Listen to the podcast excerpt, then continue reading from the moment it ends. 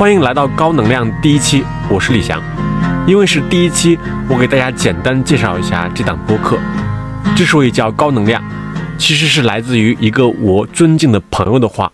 他说：“人要跟高能量的事物和人在一起。”所以每一期播客，我希望能请来一些高能量的朋友，跟大家分享一些高能量的事物，可能是书，可能是电影，可能是音乐，可能是食物。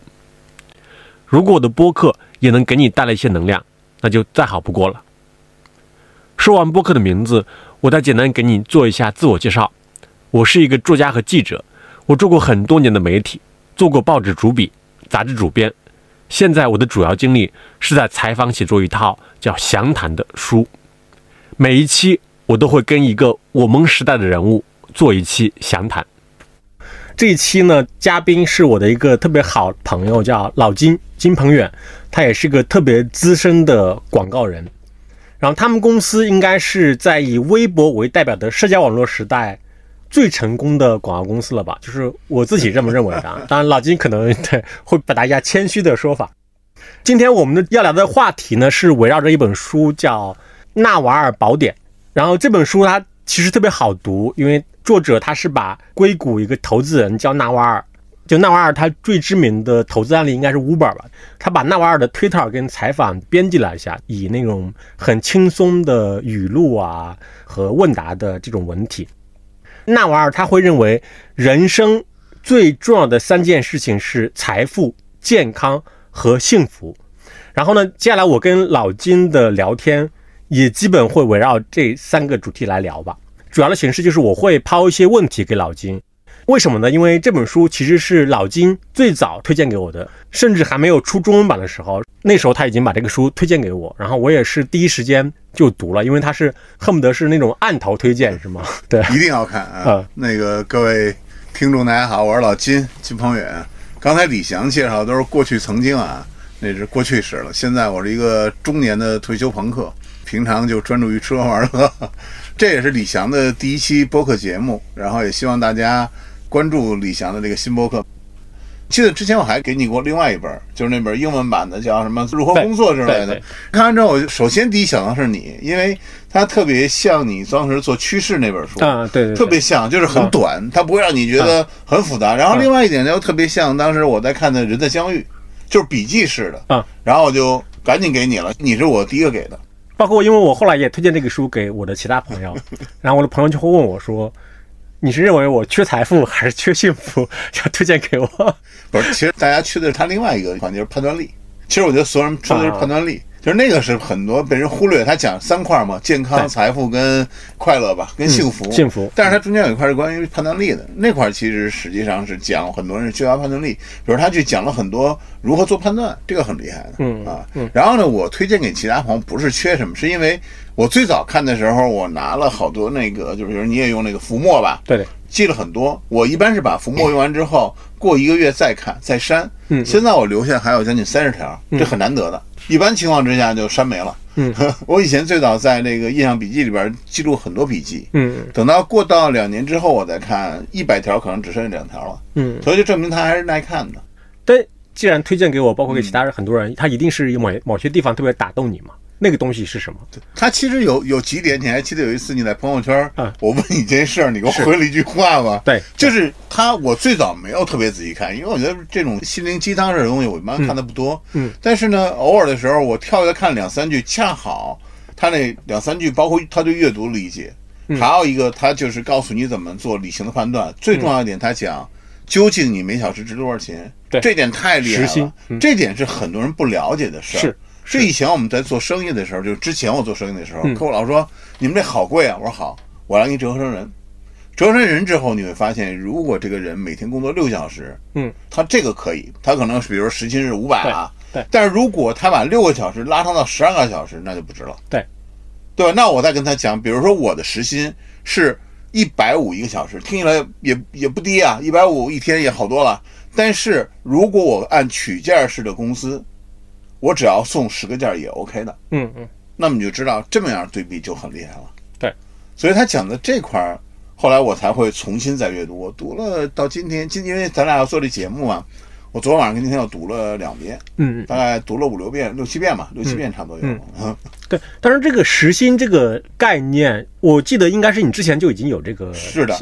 但是他给你一个更多验证，啊他在之后他又会去讲其他的一些的判断和理解或其他的，这个是我觉得在这里边他能够当时打动我的地儿啊，就是很多时候一样的道理。对嗯，你开始的时候为什么会认为它就是鸡汤呢？因为这种片段式的东西很少没有不是鸡汤的，对吧？很少没有啊。对，以前什么关于财务，有一本书叫《巨人的工具》，啊就是巨人们用哪些东西，其实都是类似的。Tim Ferriss，对，我看过。其实他没办法嗯，包括到今天为止，你也可以认为它是心灵鸡汤。啊，只不过呢，它里边有一句话说的特别对，他说先行动，对对吧？你先去行动，你看完他有没有行动？比如他讲说要不要洗冷水澡，嗯要不要每天早上做冥思？他里边有一个还有一句话打动我，是说人类最重要的是健康，这是最厉害的。是这个是你其实，在很少地方看到这件事儿，包括你去问巴菲特，巴菲特也不会跟你说说人类最重要是健康，其次是幸福，对吧？对我印象其实也很深，就是健康这一点，因为他会讲他自己每天早上起起来之后冥，思一小时，对，以及他会先锻炼半个小时嘛。然后他用了一句话，他说：“即使这个世界马上就要毁灭，没关系，先等我半小时，锻炼完之后你再跟我讲这事儿。”对我就觉得哇，太牛了。对它里边对很多东西的理解，实际上就包括你后来我把这问题往前提嗯至啊，就是说为什么会在豆瓣打一分儿？对对，因为我有友邻确实给打得很低。你能看到豆瓣有友邻的评分啊，嗯有的就打了两颗星，就四分嗯相当于，因为它是按星制的啊。对。然后这个这个朋友呢，他实际上是一个跟商业其实比较远的人，嗯，他在努力的学习商业，嗯啊，也问过我一些关于商业的常识。那我就我也就好奇问了问他，我说你为什么觉得这本书难看呀、嗯他说这些东西对我来讲基本都是废话，确实有这个可能啊，就跟经常举个例子，就是我第一次看《一代宗师》的时候，那个啊阿伟，我说啊，这什么玩意儿啊？直到我看第三遍，是吗？哦，我才觉得很好看。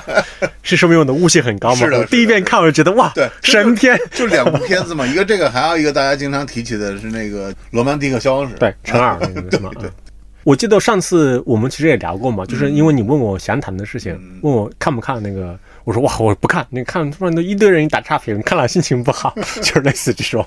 其实还好，湘南至少平均分都在七点五，属于好的了。尤其是我们平均分肯定不止七点五。啊，就是最低的七点六吧。对，包括我今天早上刚好看到段永平的一个回答，段永平就会讲，他说我本来我想要认真的写一篇文章，跟你们讲一下，呃，当时应该是一三年，跟你们讲一下为什么苹果是个特别好的公司，特别好的值得长期持有的这样投资标的。但是呢，我想了想说，算了，这个道理吧，大道理我之前基本上也都讲过了，该听懂的人都听懂了，没听懂的人你再给他讲，他也不一定能听懂。然后呢，还会有很多人跳出来跟你说，我不这么认为，你讲的是错的。然后下一句话就说，他说，所以说叫我佛只渡有缘人，就这样吧。然 后我就觉得，哎，对，还真是这样。对，其实包括你看那玩意儿写这些东西的时候，你会发现很少有这种人用这种笔记法去做，嗯而且大部分人呢，其实讲的不是他偶尔的感悟，大部分是说我要出一本书了，我去写这本书，包括李路也好，对对对。对吧？包括那喜马拉雅李路，还有这个张磊也好，对。其实他都是为了写这本书去写这本书，甚至你最推崇的写这原则的也是一样的。达利欧嗯。啊。但是他就属于那种我想到什么了，我就去弄，我想到什么，就是我认为他的真实感会更强烈一点。嗯下面就我们围绕着那个财富这个话题去聊一下。先进第一趴，对。说财富，其实这个事情，我自己会觉得说，我对钱的认识其实受到你的冲击，其实还挺大的。为什么呢？就是因为因为我们认认识之后，就每次比如说我们吃饭啊，或者喝酒啊，因为你当时会讲很多你自己做公司的过程中遇到的一些客户啊，比如有的客户就比较傲慢啊，或者不尊重创意啊什么。包括我就记得你当时讲那句名言嘛，“No money, no idea”，什么 “big money, big idea”。我为什么冲击非常大、非常深呢？是因为就尤其是像我这样的，因为我做记者出身嘛，就是包括可能中国人这种教育，其实对钱这个问题是比较敏感的嘛。对对，对对对，甚至到今天为止，我坦白讲，我从来没有跟人谈过工资，就是讨价还价偶尔说。我的股票马上掉，对对对对，然后就纳瓦尔他书里面也会讲，他说其实如果你以财富为耻，就是你是肯定赚不到钱的，就类似。我不知道老金你有这个过程吗？就是对钱这个认识的变化。当然了，会他这个过程不是说这个那玩意儿去讲。其实你还最近大火的应该是俞敏洪啊，俞啊敏洪，对，金东方于老师，嗯就是俞敏洪在很多年前就曾经说过一句话，嗯说你既然从商，那你就要毫不犹豫去讲商业这件事儿。你不能说我从商，我就绕着他说，说我是一个艺术家。其实我正经明白，应该是在我做公司的第三四年吧，嗯呃，应该是在一一六一七年左右，嗯就那时候就彻底明白，就是就是谈钱并不羞耻，因为啊。你必须要去面对这件事儿，尤其你的公司里边的运营之类的，因为包括到今天疫情来讲，现金流是非常重要的。对，如果你不谈钱，那就真出问题了，就会出很大的问题的。对，啊，所以那个时候就就完全醒悟了，啊。就觉得要去把钱放在明面上，无论是朋友合作也好，还是跟客户合作也好，嗯。还是你去聘用一个员工也好，那这些钱放在明面上谈，总比这种把它不放在明面儿偷偷摸摸谈要好很多的。对，我不知道，就是你有经历类似于，比如说你开始跟客户谈价格的时候，是你自己要出面谈吗？因为有的公司它就号称创始人说我是不谈价钱的嘛，就是我下面会有一个理解能理解。我只跟你讲道。我们是最早就开始谈，最早的时候是因为就是客户会有一个标价，这个标价我认为合理，或者我觉得可以，就往下做了。啊。那只不过后来你有一些溢价之后，那你就当时觉得说，哎，我要不要选择，对吧？嗯最早的方法是说，客户说个价，我觉得他这个价格不符合我内心的这个评判度，就算了。嗯但后来才会去争取，慢慢才会争取。嗯嗯嗯，然后最后还是变成了同事们变成他独立去运营以后，他们自己去争取的。对，但是每个人看法、每个人的方法是不一样的。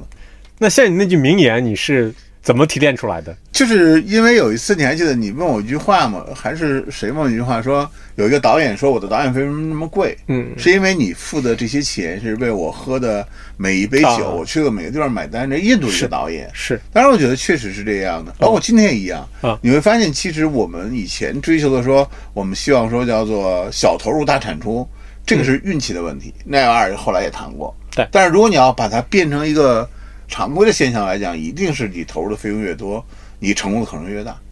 对，我们看这些年这个大的影片的投入，一定投入在一亿以上的成功率，一定要高于那些投入在投入一亿以下的。对啊，对，包括你得到的回报也会是更多一点是。的。但是其实我理解，其实大部分人他其实还没有意识到，比如说判断本身在整个无论对你的人生啊，还是你赚钱啊、创造财富啊这个过程里面的它那种重要性嘛。那举个非常简单的例子，就是说为什么大家会那么痴迷于用长时间工作去来塑造自己的竞争力？哎，包括他在公司的位置啊，老板喜不喜欢我啊，要拼命的去加班，说或者叫卷，其实就是这个原因嘛。我自己理解啊，对，这不是他讲的，就是创造财富里边的最高级嘛？就是你自己是一个产品，是是对吧？你自己是一个 IP 的东西。这就像昨天我跟我一个朋友，他真的是在国内的做做这个潮玩设计哈，非常厉害的人。嗯嗯然后他现在呢又做画画，又想画画。他以前是一个嗯就是画画的，嗯嗯然后我就跟他讲，我说那你你要有自己的人设，到底什么样的人设，对吧？比如我们看，无论是王佐中药也好，钟敬一也好，他们都是写毛笔字儿的，嗯，是不是？我们有很多写毛笔字儿，但是你能想到的一定不是一个书法家。对于普通人来讲，在互联网时代啊，对一定想着朱定一，哎呀。他写那些特别有意思，什么醉生梦死之类的。你想王左中右，就是哎呀，他能把每个字儿做的很有创意对，这是人设。对其实我觉得人设在前的。那么这个东西也是一样，就是你判断成为一个什么样的人，你能不能做这件事儿，这是在前的。嗯，但是我们很多时候人会把运气放在前头，对吧？因为运气是什么？当你一张牌一张牌背着一张牌，就是两张牌都背的时候，你能不能抓你想要两张牌，就是百分之五十。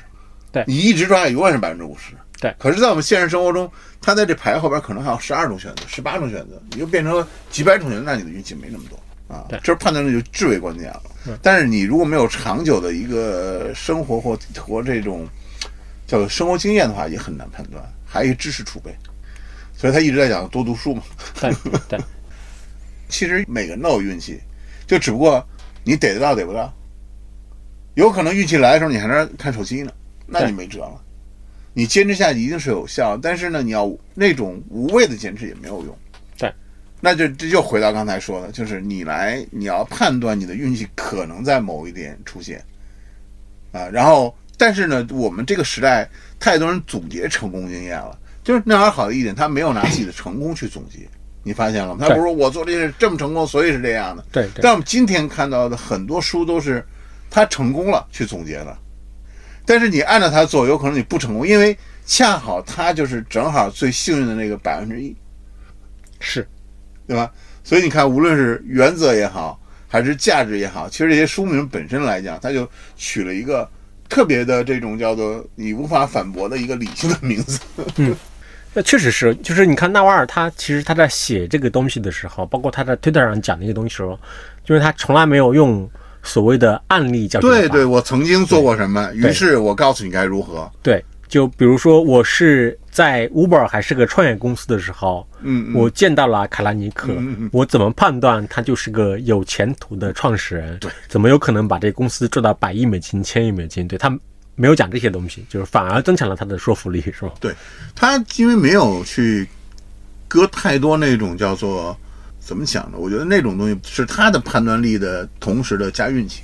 嗯所以他有一章也谈到了运气。嗯 我其实还还是挺想听你聊一下，啊比如说当时，就是在你们之前做创意的时候，你们是怎么去选择，比如哪个客户靠谱，哪个客户不靠谱？因为我听过，就是包括我们共同朋友也跟会跟我讲过嘛，比如他可能是个很有名的公司的一个高管啊，甚至 CEO 本人，比如他要见你，然后你就会拒绝，是等等吧。我我其实还是挺好奇这个，因为大部分人他可能就会见一下吧，又没什么损失。当时的判断是这样嗯。的：首先一点就是他在不在你的知识范畴之内；第二点来讲呢，他找你的根本原因是如何的。嗯，因为广告我一直说它只是锦上添花，一定不是雪中送炭。嗯，这是毋庸置疑的。另外一点呢，广告本身是一个服务行业。嗯既然你是一个服务行业，你要获知别人从你身上获得什么价值。嗯你要从他身上获得什么样的价值，这是关键的。嗯，那么比如有些企业，他可能找我是要完全的去深入它内部去做一次巨大的变革，比如我看到这个企业应该是有巨大的产品变革，才有可能往前走。嗯，这已经超越我的能力范畴了。嗯对，那我摆那是没有必要嘛，对吧？如果你明明知道了人家要去产品变革才往前走，这个时候你说我不用，我觉得你们怎么这么包换个包装就好了，那他还是去消亡的。对，啊，你的内心还是会充满了愧疚的，对，愧疚，就就其实是愧疚的，嗯对吧？那这点上来讲，就是你去判断它是如何的。还有一点是，既然我们当时以创意为，就是你的一些创意的方法跟方式可能会稍微大胆一点，你的客户能不能接受？嗯啊，我们经常讲，有的客户他还是要回到他原本的这个概念里边。比如前几天有一个国外的设计公司，我就不提名字了，他说我帮你们一个客户，就是中国内的一个客户做了一个东西，呃都没问题，买单了，而且很痛快，而且这个也很认同他们的成绩。回去之后，他们加了很多乱七八糟的东西，比如加一些什么类似于啊赋能这种概念，我搁在里面。那本身这个设计是一个很轻巧的或者很人性化的，你再加赋能这些，又变成一个很高大上，它有点乱的。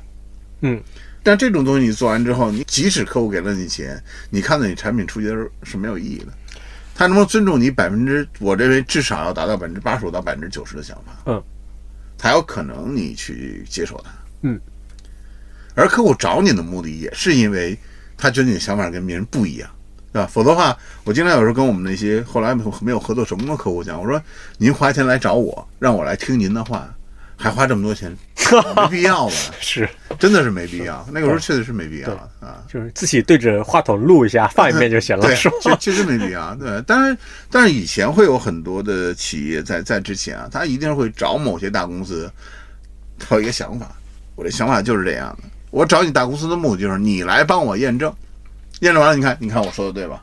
但是对于我们广告公司，它没必要，因为广告公司这东西，它它我们创造出来太感性化的东西比较多了，嗯，而且它能不能起到一个销售价值，其实是看后边的，嗯，对吧？所以我们那天很多人翻出百事可乐之前一个很多明星一块的广告，大家在那感慨嘛，嗯说这东西也不是为了完成 KPI，也不是为了多少转发。我就是想时代在变化，其实你去发出这些感慨有用吗？有用，但是能回去吗？比较难了。对，对，就比较难了。对你的特殊知识的领域应该是以广告创意，是吗？你是怎么发现这个东西，并且不断的？我我不认为我是广告创意，因为啊我不是一个专业的，就是做广告嗯或者写文案的啊人。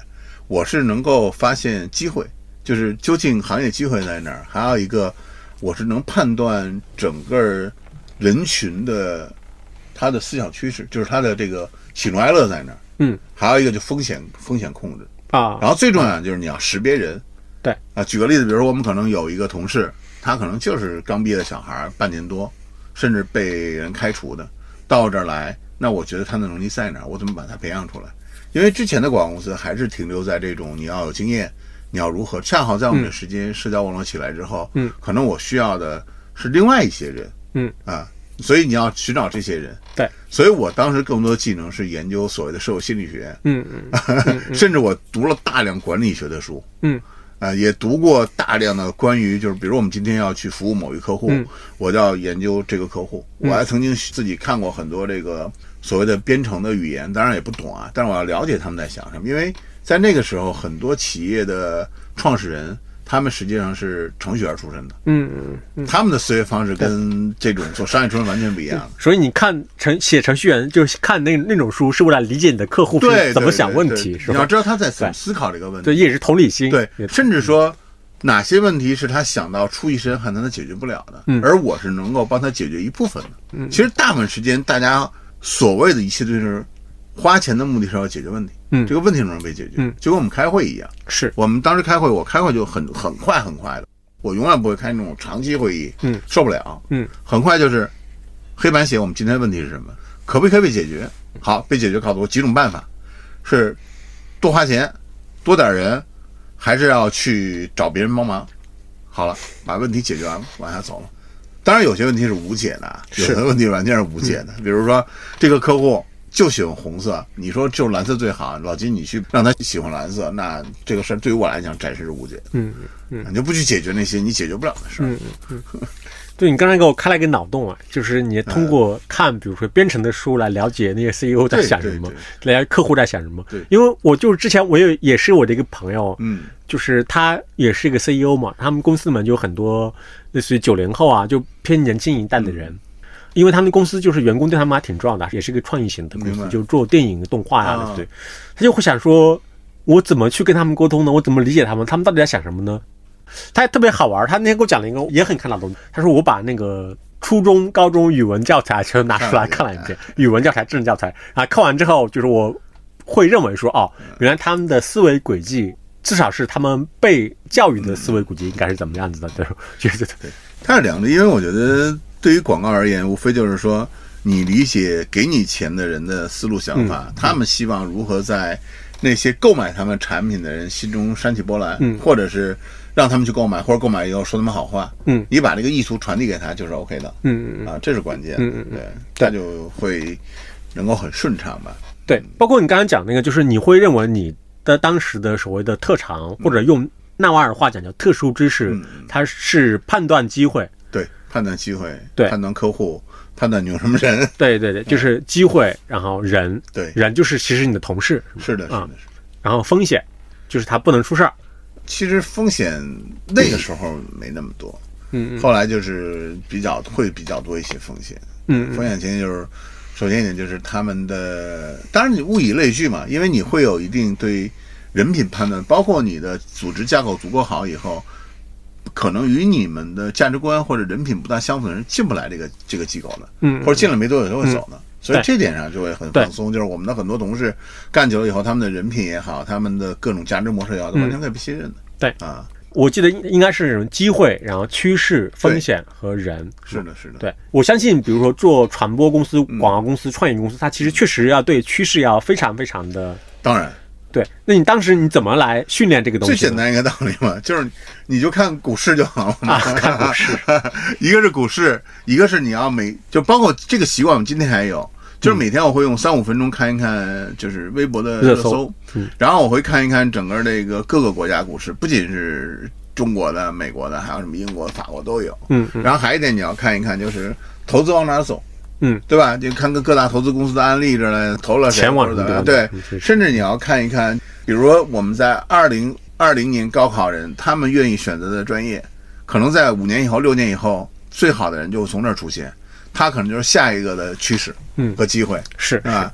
所以你所谓倒退来讲，为什么在十多年前互联网会这么发展，就是因为那个时候计算机发达之后，嗯很多最高阶的人考的都是这些清华、北大计算机系。嗯，对，我不知道，就是当时你会有这种愿景吗，就是人家最牛逼的创意人或者类似的没有没有没有，也并这个没有是吗？这个东西，这个愿景是没法被评判的。啊还有一点呢，就是他这个愿景，我们再怎么做，我们也做不成奥格威。实话实说，我把这话就放在这儿，啊，对吧？它不具备那个时代的可行性了。啊那你比较简单的一点就是说，我把我的退休年龄能到哪儿，然后还有一个，你退休之后要做什么？我不知道你看没看老罗的那个、那篇文章，嗯啊，他其实里边。呃，有意思一点就是罗永浩说，对对，罗永浩就是说我这个退休以后，我可不想说我到时候去旅游，嗯啊，变成一个什么油腻的中年，然后什么去打赏主播。我觉得他这点是有偏颇的，不是所有的退休中年都这样。呃，他其实挺有，就是我们都是同样会有一些理想主义者，啊当然他可能比我更理想啊。对啊对对，就是按照纳瓦尔的说法，就是其实你当时给自己加的杠杆就是创业，是吧？就是创业通过人资本，他这个里边的杠杆理解可能有点偏颇吧。我觉得他的所谓的杠杆是说，你去撬动另外的东西之后，你要不要加入更多外在的东西？如果你创业本身是一个更多是内在的东西，但如果你接受投资，那就是杠杆了。嗯，对吧，比如我们很多著名的企业都接受投资，那是有杠杆的了。而我的创业是没有投资的，嗯，所以它不存在这个杠杆。而那个杠杆无非就是就是我所理解的杠杆啊，是说我要愿意为这件事情牺牲我多少自己业余的时间跟爱好。所以我在当时做的很简单一个道，第一是时薪的脑概念，我在脑海里想得很清楚，嗯，就是我希望有一天我能把自己的时薪做到多少，嗯，能不能别人接受，嗯。后来呢，我去在外面演讲或讲课的时候，确实别人接受了我一小时多少钱的这个多少钱？认知，这就不好意思，大概是这个数，一个小时。就上回你还记得我们是是是，对对吧？对对，那如果这是一点，另外一点我在看的话，就是我不能牺牲时间，那就相当于我做这件事情的目的是为了我女儿以后更好。但如果为了我女儿以后更好，我现在牺牲跟她那块儿时间，那得不偿失了。是，所以就是周六周日不加班，嗯，这个是毋庸置疑要保证的，我也确实保证，嗯，就是整个在我过去的十年里边，我可能加班，周末周日加班出差加一块儿不会超过十次，嗯，那对吧？所以我觉得我的杠杆就是，我要不要去牺牲我那些东西，对吧？就是你把这些东西放在这儿，它不存在另外他所讲的那种资本的杠杆或者其他那种杠杆对。在外边了，嗯，他对杠杆的理解就是，比如说你有你自己的非常擅长的专业的知识，然后呢，它是可以放大的嘛，就帮你创造财富。他认为的放大的方式可能加杠杆，杠杆呢有三种方式，嗯，第一种就是人，就是你要管理一个庞大的团队，对。比如说美团骑手就是新歌的杠杆，啊，明白对对对。他是你是另外一个人力的杠杆，对对，然后第二种就是资本，对。就是比如说他银行家呀、风险投资人，其实都是利用做杠杆嘛。然后第三种他会认为是代码或者说知识产权，嗯，比如说嗯。音乐人，对。他就是我的版权，你听我的歌，我收钱，其实他就是我的杠杆。那广告公司其实杠杆就是人力嘛，嗯就是你的人，你要不要？因为最早的时候有人说广告公司要做小而美，我他妈是不对的。我说你要做就要把它尽快放大，趁这个时间，所以我们就做事业部嘛。嗯，事业部的负责人其实拥有很大的这种人力啊、财力或者选择不选择购决定权。那我们从一个到两个到六个，甚至整个北京家产可能到九个的时候，那其实也就是这这个杠杆的意思嘛。对对，这个杠杆的意思。对，就包括你前面讲过好多次嘛，比如说你说啊，肯定不可能成为奥格威了，因为那个时代已经过去了。对对包括今天已经不一样了，什么我不知道。这这个东西它是他讲的运气嘛？就是或者说我们通常理解的运气嘛？就是因为你赶上那个时候，，啊这是时代的红利。时代红利。啊，时代红利跟运气，我理解是两回事儿。嗯，但是呢，呃，运气的前提是你的你的这个对这件事的专注度，就是你你有多少专注度。但是有时候会产生一个误区，你会发现很多创业者在去失败以后写一个东西的时候，外人看啊就觉得每一步都没踩对，感觉。嗯啊，步步都错，这是运气问题吗？是其实不是，实在过于专注之后，他没有了判断力。过于专注，对对，过于专注，他没有判断力了，他没有在这个也讲过，他还曾经就是奈瓦尔讲过，就是你全局判断，就是你做任何事之前，你先跳到外边看全局。嗯，他曾经讲过这也这句话，他也讲过。为什么我觉得他特别妙就在这儿，就是它很多东西跳着看了以后，你能把它串到一块儿，嗯串到一块儿能够体验出一个你对过去你世界的了解，然后它里边还有一些对你未来世界的指引。嗯他讲习惯的形成，他对未来世界的指引。对，所以我觉得运气的前提什么？就是我以前经常说一句话，我说我们做广告就是帮你制造乌云，把乌云制造起来。你跟我说那会儿会下雨吗？我真不知道。嗯，可是我知道，我制造出一百块乌云，一定有一块会下雨。率对哎，对对但是如果只制造出两块，那就没那么多了，对对吧？所以我们广告所有的目的前提就是来制造这个乌云。对，但是有的时候呢，我们希望做一个特别大的乌云啊，它下雨可能确实大，但有可能乌云大雨点小，就相当于我投入了很多钱，确实有作用，它可能没有那么多。对，但是你期待说一块小乌云被变大，它一定是有负载的，一定是外边天气可能会忽然之间水汽凝结更多了，你一下引发了这个反应。嗯，但是这种情况就是属于运气。对你这个，我也有一个特别好的例子，嗯其实就是电影行业。对对比如一个电影，它是投入资金非常大，请大导演、请大明星、大编剧，嗯对它肯定创造出高收益的可能性肯定会大一点百点。分之六十、百分之七十左右。对，你如果小成本电影变成票房黑马，有没有呢？也有，有但它肯定是可能性小一点。然后最牛逼的是，有点类似于你刚才讲那个乌云的，嗯。就是他会讲说，为什么我们就尤其前几年会觉得说，奈飞拍出了那么多那么棒的片子，嗯，我就跟一个做这个行业的人聊，他一天拍多少？对他就是说，可能比如奈飞，他确实那帮人很优秀，嗯。他的制片人很优秀，什么确实是在全世界找那么多优秀的人，但最重要的原因是他拍的多，对，几百拍的多，对几百部。对对对，他拍的多，每一部的成功概率都会大一点，是的呃加起来整个你就觉得说哇，但是其实你下一个搜搜看，奈飞的这些自制剧的评分都不高的。嗯，但是他一爆，像鱿鱼游戏一爆，他能够把某一个事项、某一个现象给爆得很大，这就是奈飞的影响力啊。对，这是很厉害的。嗯，你这个挺好玩的，你不觉得那个就是有点感觉有钱的公司轮流来做吗？奈飞完之后，亚马逊是吧？亚马逊就得奥斯卡什么的，对。然后这两年就是苹果，TV，苹果 TV，呃对，苹果 TV 对对，苹果之前是亚马逊，对，而苹果 TV 现在好的是它现在每个月基本都有一部挺挺爆的剧，从《留人》到《闪亮女孩》之类的，对，还是挺厉害的。对，嗯嗯嗯因为它剧没那么多了，它不像奈飞一下出那么多。嗯嗯。时代红利跟运气区别是什么？时代红利就是相当于你不算太笨，就在股市里一样，啊对吧？比如你大盘在涨你对你选择了在这个二零二零年的六月份入市，你闭着眼买，你到二零二一年都会赚到，嗯嗯，对吧？但是如果你选择二零二一年六月入市二零二一年年底入市，你再厉害也会跌得跟王跟王八蛋一样，你非常努力呀。对，这是时代红利。但运气是说，哎，就像那天我说一百股新东方一样，你说是运气还是还是红利？我买了一百股新东方，嗯 嗯，我觉得这是运气，是因为你去买了它的时候，正好你看到它就是运气。对，嗯。其实就是纳瓦尔对运气的解释，我觉得他其实跟我们之前的理解其实不完全一样，呃对，但它里面因为它会讲四种运气嘛，它其实有一种我觉得是也是刚好跟之前我跟刘飞讲的那个，我觉得还是有点吻合的，因为他的原话是说，就是你建立独特的个性、独特的品牌、独特的思想。从而让运气找到你。对最后一个其实是这个，最后那条嗯最后一个，对对对，因为我们之前理解的就是，也是一个政治哲学家讲的嘛，他就会分那个原生运气，他的原生运气有点类似于你讲的时代红利嗯或者国家红利，就是我刚好生活在改革开放年代的中国，对对。对，我可能创业成功的概率就大一点。然后他选项运气就是有点有你个人的选择嘛，就是说股市上涨阶段，你至少要进入股市，承担一点风险，花钱去买。对比如人家躺平，他跟你也没什么关系，对，就是选项红利。你对纳瓦尔讲的就是产品化，你自己的理解是什么？这个是真的就是个人 IP 被放大。个人其实我认为奈保尔在讲这句话的时候，应该是在三年前甚至更久，因为他没有完全写他的整个的这个每一句话没有写他的标注，对对，没有标注时间。因为这件事情你会发现，就是尤其在 Web 三时代来临之后啊，虽然还没有完全来啊，就是你会发现去中心化越来越严重的情况之下，个人 IP 是绝对是存在的。就跟那天我说，如果我现在没有钱了，一分钱都没有了，嗯，如果我想做什么呢？我去面试应聘，应该是找不着工作了。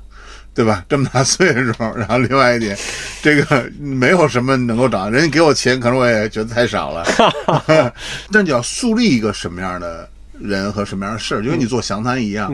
那你说很多人都在写，但是他没有把它完全非常系列化。那你首先一点，你要给自己一个认知，就是我要在每个月或者每几个月有一本，让它成迭代。我销售方式是我一下卖多少本儿，嗯，对吧？但是其中我可能出了三本，还有没拍呢，你问我未来买不买单？嗯，那这就是你独立的，跟别人不一样的，就跟独库老六是一样的。是我就不上电商平台，嗯这是不是我独特的东西？嗯，对吧？那像理想国也好，或者普瑞也好，他们有他们的一个方法，他们就靠出书本身，是，而读库在书之外，他还加了他的销售方式，嗯，甚至他去南通建厂，对。甚至老六每次都说六个什么东西，都是为这个艾米香，嗯，相挂应的，嗯。所以这个跟不是运气的关系，这个就是时代的红利，就是他也说过，在互联网时代有这么多这么多的东西可以选择，你完全已经摆脱了以前的那种方式跟方法了，嗯。啊，对，我说这点其实也是他挺厉害的地儿。如果他在四五年前说这句话啊，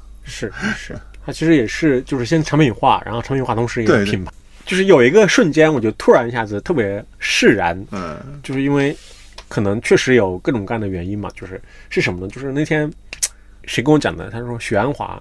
就是他上一部电影不是也很不成功嘛？对对对就是无论是票房啊，是还是口碑啊，就双杀。嗯，就一般有的就是那个票房票房很好，那个第一口碑很炉缸差，，第一炉第对一炉对对第一炉缸，第一炉香 对啊，张爱玲那个 对对对，对，然后有的电影就是那个口碑特别好，然后票房特别差，就是陈耳那个电影。嗯然后他当时讲一句话，我一听完，我觉得哇，老太太确实很厉害，以及听完我也释然了。嗯他大概意思就是说，你看我要能拍，我就拍，没问题，我就好好创作。嗯他如果实在不行，无论是有人不让我拍了，还是说我就拍不了了，或者观众不愿意看了，他我就回家。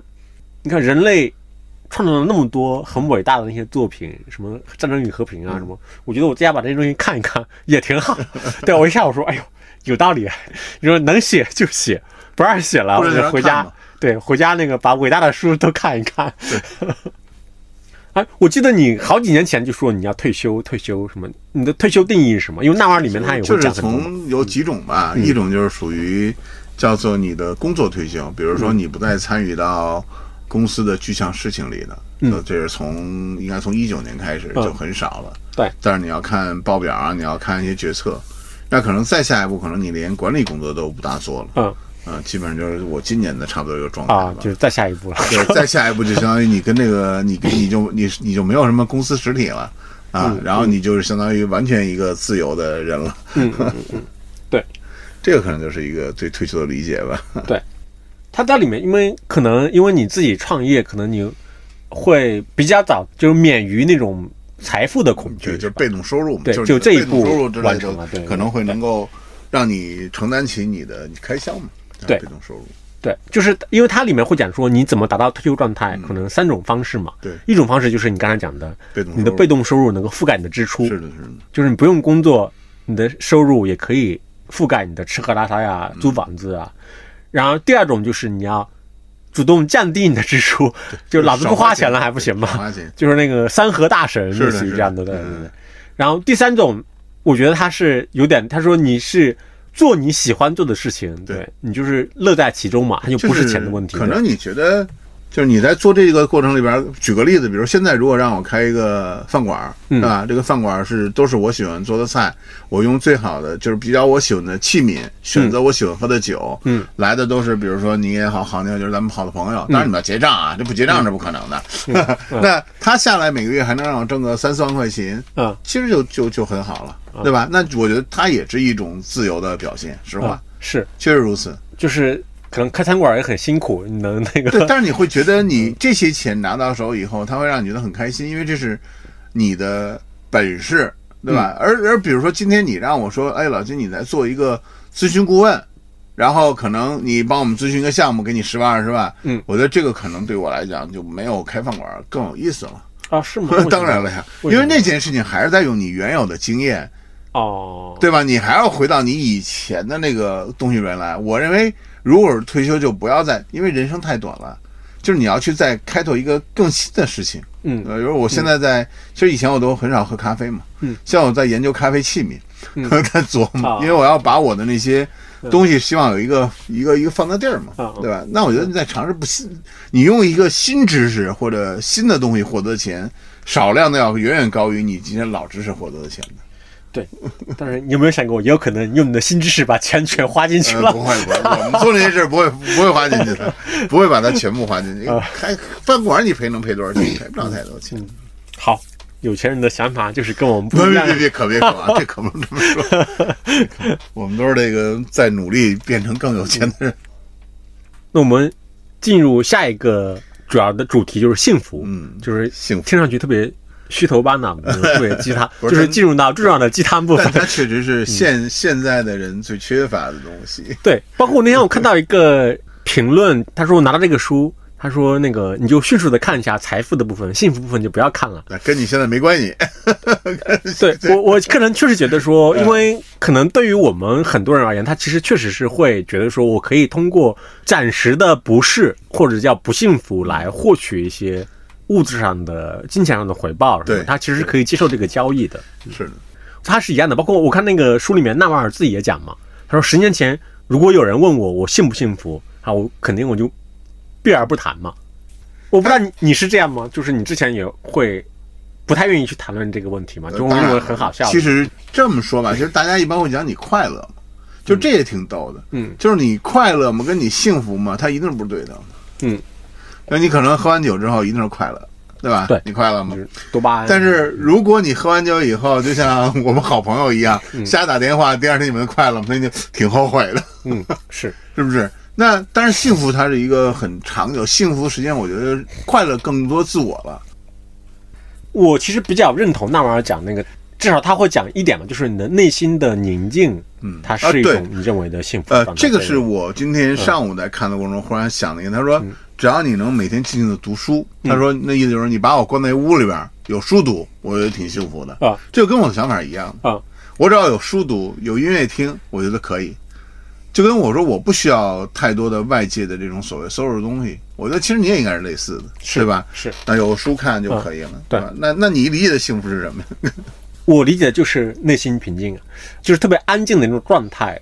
因为我最近几年读了很多，就是古希腊有个学派叫斯多葛学派，我知道斯多葛。对对对对，就是尤其是那个就是艾克比泰德嘛，就是它里面就会讲很多。嗯。对，当然他不是讲幸福，他是讲说，呃，每个人都要回答一个问题，是说你的人生最终要追求的那个目标目的是什么？然后这个学派给出的答案就是内心的宁静，就 inner peace，就内 心宁静。对，所以它里面，他后来奈瓦尔就推荐了一些关于这种内心平静的一些书嘛，嗯嗯就是印度那法师的书，当然在咱们咱们课什么什么什么母题对对对对对对对书，对啊，他里面他他哎，他是不是也推荐推荐过一本斯多葛学派的一个书信集？对，有有有有对对有，他也推荐这些东西。对，这个学派是是我最近几年我比较买账的一个他曾经特别逗，我记得斯多葛学派曾经讲过一件事儿，他说你要记得你去做什么。如果你去拿一块肥皂去浴室洗澡，嗯，你就不要害怕中间你遇见钉子，或者在浴室里会滑倒，嗯。你把澡洗了。这是是。当时斯托克学派给我最大的影响。嗯。是。我从那以后就很很释然了很多事儿，是。就是我为什么要做这件事儿。对对，这个应用到按照德鲁克老师的话说，就是为了目标而进行管，理，他就给了你非常好的判断力，就是我要做这件事儿，那好，OK。嗯。而且我把这句话给我很多同事都说过，啊，是。我想起他是斯多葛学派，没错。对对对。包括他就是你刚才讲，就是说你陪女儿过程中里面，嗯。他那种心无旁骛的享受跟他一起的那种感觉，他其实也是斯多葛学派，就是想要让你鼓呃，你刚才讲到内心平静，有一段时间我曾经练钢笔字儿，啊。因为我不怎么写毛笔字儿。对对，我有的时候就把手机扔边上，把钟表也呼上，就什么时候练烦了，我睁开眼看，最早是十分钟，到后来有一次我曾经写钢写了大概将近一个半小时，嗯，就那个时候你会发现时间是被停止的，就这段时间跟跟没有过去一样，嗯。啊，是挺有意思的，就是内心的平静嘛，对。所以我能理解，就是说，就是纳瓦尔他一直在讲嘛，他会认为说，幸福是一种技能，因此是可以学习和训练的。培养的。。它其实有很多的帮助你去，或者建议你去怎么养成习惯的，也有很多的这种建议嘛。有一个我印象比较深刻的就是他会说，如果你有一个习惯的话，就是他嵌到你的整个流程里面，嗯它就会更容易养成。举个例子，比如说他会讲，因为那时候给出建议的这个作者，他是一个在家工作的人嘛，就是相对比较自由，他会讲说，比如说你要习惯锻炼身体什么，他说有一个建议就是说，你你每次上完洗手间之后做两个俯卧撑，嗯就是你嵌到了你的流程里面，就是跟一个你必须要做的事情强行绑定到一起，它会更容易养成，也很好。那你的跑步是习惯了吗？已经？呃，现在是了，现在是了。那你培养了多长时间？我最开始跑步其实是因为，就是你肯定有印象，我之前就鼻炎非常非常严重嘛，对对，就是他要但这次好多了，我发现。对，就会有一个朋友建议说，其实鼻炎它可能就没有一个很好的治疗的方式，就是你首先你必须得接受它，嗯，然后其次呢，你是可以通过你的自身的免免疫力的提升对，来对抗它嗯。那一个方式就是跑步嘛，啊，就有好多年。好多年之后呢，但是因为之前的话，就是因为你的工作的原因，包括就是外出啊，明白。到办公室开会啊，你就会比较多。比如之前可能一周每星期可能跑个三四次就跑步，其实也算是比较高频了。对对，但是非常厉害的是这一轮就五月不见疫情就居家，嗯，我就是真的是每天早上起床就出去跑步。那你会会有一些这个记录，比如说用 Keep 或者什么记录它，然后来外在的工具吗？我不会记录，不会记录。我但是我会用苹果手表，啊，但是它只是帮助我记录我跑了多长时间，跑了多长，对不长距离。你也不会去买一个那个，就是前段时间那个什么 S STPN 不会，不会，对。啊，就是我好像不是很依赖于这样的方式来帮助你培养成习惯。对，它就是一个单纯的，，所以我也觉得培养习惯靠外在的工具其实很难的，是是它就是是完全是内心的这些东西在里头。对对对，这是关键。对，以及它也需要有一个就是所谓的叫触发点，你就跟一个东西联系到一起。可能我跑步的时候，比如说，如果我早上起床就是完了之后，我就顺手换上跑步的衣服，嗯，然后我就会更容易去跑步。对对对对，而且它它触发了一下，嗯。形成这个习惯之后，对你的这个症状是有缓解的，是是是。从中间会获益的，所以你才会把习惯再去把它持续下来。对，以及因为跑步本身，它确实也通过多巴胺的分泌，让你的心情变得很愉悦嘛。就是在当今这个 让人心情很不愉快的时代，能够让人愉快，哇，这是一个很难的事情，很值得做的。能理解，嗯能理解。比如纳瓦尔里面他会讲，他其实提了一个问题嘛，就是那个其实是书里面一个问题，嗯是提给纳瓦尔，然后纳瓦尔回答的。就是我是会认为说，就这个东西，它其实对人的自我塑造是非常重要的嘛。嗯他就是问纳瓦尔的问题，就是说，你犯过的最大的错误是什么？你是如何走出来的？失败太多了，就是如果你要往前翻，翻到你这个，比如翻到二十年前，那你失败太多了。但是这个东西来讲，我是都不重要。一般不复盘的，就跟我我以前开公司的时候，就不是以前开，就是我做我在经营公司的时候，确实退休了。我最讨厌就是复盘，嗯，因为我觉得这这种这种经验是没有任何意义的。当然，同事愿意做或者客户愿意做是他们做啊，对。而且以前我们是有总结的，后来不愿意有总结了。啊但我每年会总结，我的总结都是生活的总结，最好看的书，对吧？啊，这个最好吃的饭馆等等，是这种。是，而且奈尔曾经说过，他说：“你问题越老，解决的方法也越老。”是是这个 我这句话我觉得特别有意思。对对对，其实我们面临的所有问题，很少有特别新的问题，嗯嗯，都是老问题。刚才讲失败就是一个老问题嘛，那解决它的问题方法就是那些嘛。对。为什么我最近几年就是斯多克学派的书对我触动那么深？嗯我觉得就跟他那句话是一样的嘛。它是一个很古老的学对派，吧？对对那是老对老老问题的时候去解决问题的就老问题就是了就是你要如何去寻求幸福啊，或者嗯寻求内心宁静啊，它都是老问题嘛。它的新的问题，比如说，你看之前你的公司面对的就是新的问题嘛，怎么在社交网络上把一个东西变红，这是新的问题，它可能需要新的技能啊，去学习啊，对。嗯嗯，比如说他就不能去看斯多葛派的书，要去要来找你来解决这个问题。对，但如果 CEO 是要寻求内心宁静，是的可能他不能找你，是吧？这个挺逗的。他这句话往下延展是什么？就是包括我最近在看很多事儿一样，如果我要如果我要再做一些事儿，嗯我一定要找这个时代出现的新问题会在哪儿。对其实现在我们在传播和广告行业，因为其实上一波的机会是在快手跟这个短视频起来之后，那是一个啊新的机会抖音、快手，嗯现在这个新的机会也变老了。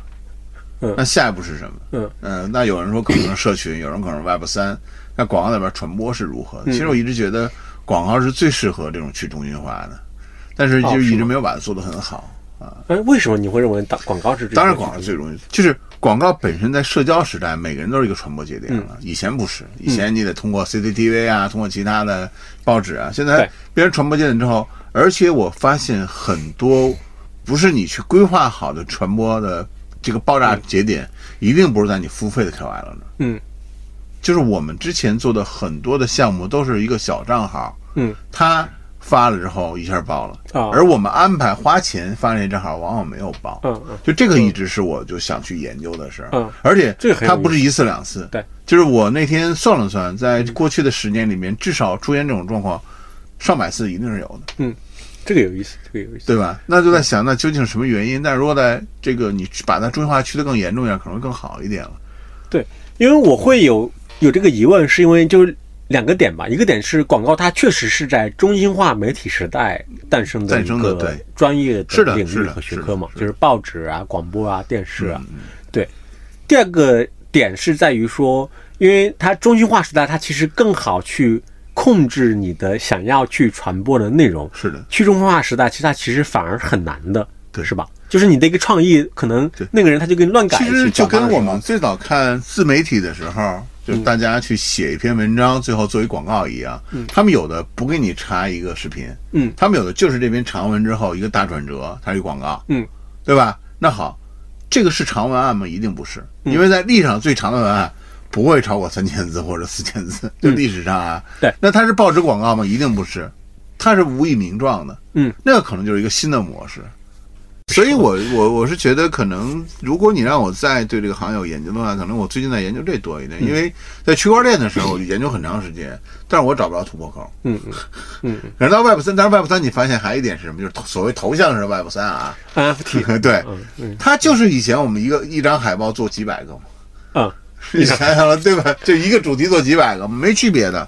而且，呃，我一直讲，我说这 NFT 的头像都太丑了，而真正做广告美术这帮人，可能做这要比他们更更有想象力，嗯嗯嗯嗯，对吧？但但是它的平台这些可能交易方式不大健全，但是我觉得这个东西是有效的。对，那我琢磨这些，在现在我有个百分之十五的时间在琢磨这事儿。对。但是你们这个行业最大危机不应该是人才都流失了吗？也没有年轻人愿意有可能，比如说我们所讲的人才是你基于上一辈经验的人才了，啊对不对？你可能基于上一辈这样的人才。那如果我们说下一辈的广告传播是一个新的东西，那你寻找新的人才了。就跟以前我们刚做这个公司的时候，我寻找这些人一定不是上一辈的人才，嗯。然后我们现在上一辈的人才，他们自己出去去开公司，或者去甲方也好，他们如果在迎接下一辈的时候，也可能不是下一辈最好的人才。所以我一直不认为说这个行业不好找人或者怎么的，是是我不这么看的。其实我看我看这个行业的这个角度跟很多人都完全不一样。嗯有道理。但你当时做公司的时候，就相当于你没有从传统的广没有没有，告公司就是另外另外就是完全是另外一个方式了，就是那个时候就完全是抱着这个叫做乱拳打，也不叫叫乱拳打死老师傅，是因为我有丰富的互联网经验，就是互联网论坛经验。就做用户是吧？对，你想我九六年就上网嘛，嗯对吧？我相当于是跟中国互联网共同成长的呀，所以我九六年上完，你让我一一年做这件事，我有十五年的经验啊。嗯。但你找人也是从网上找吗？对对，那时候全部都在网上找的。嗯那会儿反正除了做美术的人，其他人基本都是网上找。嗯，没做过广告。我们公司到第三年的时候才开始找一些曾经有广告经验的。哦，哦你当时是创业公司，你找人家，人家不来呢，还是你刻意不找了？就是因为你第一人不愿意来，第二点来讲，我们做这事他又做不了嗯，是啊，有人来了做不了，后来就形成一个模式了。对他可能确实是基于社交网络做。当然，很多人或者说，那你也长久不了。就是最简单一个道理，我做这件事的目的是什么？不是说我要做一个百年企业，是不要成为奥科威，而是啊我的目的就是尽快让自己能够实现一个目标之后，做另外一个自己喜欢的事儿，是是，就别较劲就好了。就很多人还是在较劲，就麻烦。有点像我看那个段永平讲那个，比如他说巴菲特，巴菲特其实是一样的呀，就是巴菲特他其实是靠非常少的决定，可能不超过一只手不两只手就的决定，然后可能变成了全世界排名前十的富豪，就之前可能排名更高，嗯。他就能很少的决定，但是他大部分时间都是在为这个决定在做准备，对就是我的整个要保持着非常敏锐的、身体状态，对对头脑非常敏锐，对对趋势了解，对对对，然后当那个机会出现的时候，我能够抓住它。他的准备甚至包括他说我的账上要始终有几百亿美金，嗯，这是一样的嘛。当然他因为他做投资的嘛，我觉得是一个道理一个原理，类似。那就还是身体的缘故。对确实这样，其实很多时候不是源于我们的智慧不足或者能力不足，就是你的身体有时候跟不上了。嗯然后包括比如段平也会讲，他说如果我是巴菲特的公司的投资人或者什么，我一定不会去问他说，巴老，请问你今天工作了多少小时？你的这个月的 KPI 或者这个月的 OKR，这个双月 OKR 是什么什么？对对，我肯定不会问他这样的问题，我肯定只会跟他说，哎呀，一定要保重身体，好好赚钱。对，因为他结果很好嘛，就是你只要看他的那个投资回报率，就一切都 OK。所以，这个东西就是说相悖的一件事儿嘛，就就刚才你说的说，你投资回报率过好，所以我才不会管这件事儿，对吧？还是因为你不会管这件事儿，投资回报率好呢？嗯，这就很难讲。对。啊，在当下就很难这么去做这件事儿。就以前我经常跟我们同事讲，我说第一点是要身体健康，第二点家人欢乐，第三点才是你的事业成功。对，对。可是大部分人说，你如果你不是这样，你怎么？我说我做到，我之前没成功，所谓的没有所谓成功之前，我也这么做的。嗯，对吧？身体健康，对啊家人快乐不，熬夜嘛，对吧？然后不那什么，当然包括多陪家人待着嘛，这个是。我觉得他好的一点就是把这个讲得非常非常清晰，就是以前还让人这么明确的跟你讲，嗯，对吧？健康第一，这本书里面嗯，就是你最喜欢的、最能打动你的观点啊，或者话呀，就是我都摘录了。摘录了。因为我们之前其实我们也 也会交流一些，我们经常会这个机锋交流的时候，，对那你看，一个冷静的大脑，一个健康的身体，嗯一间出买样的房子，这些东西是买不到的，他们一定是赚来的。其实我第一次看这句话的时候，我没有敢搞懂，嗯，怎么会买不到呢？对对吧？尤其这个房子，后来看充满爱的房子，这是无论你在里边放了多少什么名贵的这个家具也好，嗯它是不可能，它是赚到的，就是因为它是在你的外边得来的，是你通过你的时间成本，通过你的这种 成长成本赚到的。就你要付出一些对这句话我特别搞的。对，然后第二点是呢，就是说，在真正的好奇心和热情驱使下，将能发现特殊的知识，而不是盲目追求时下的热点。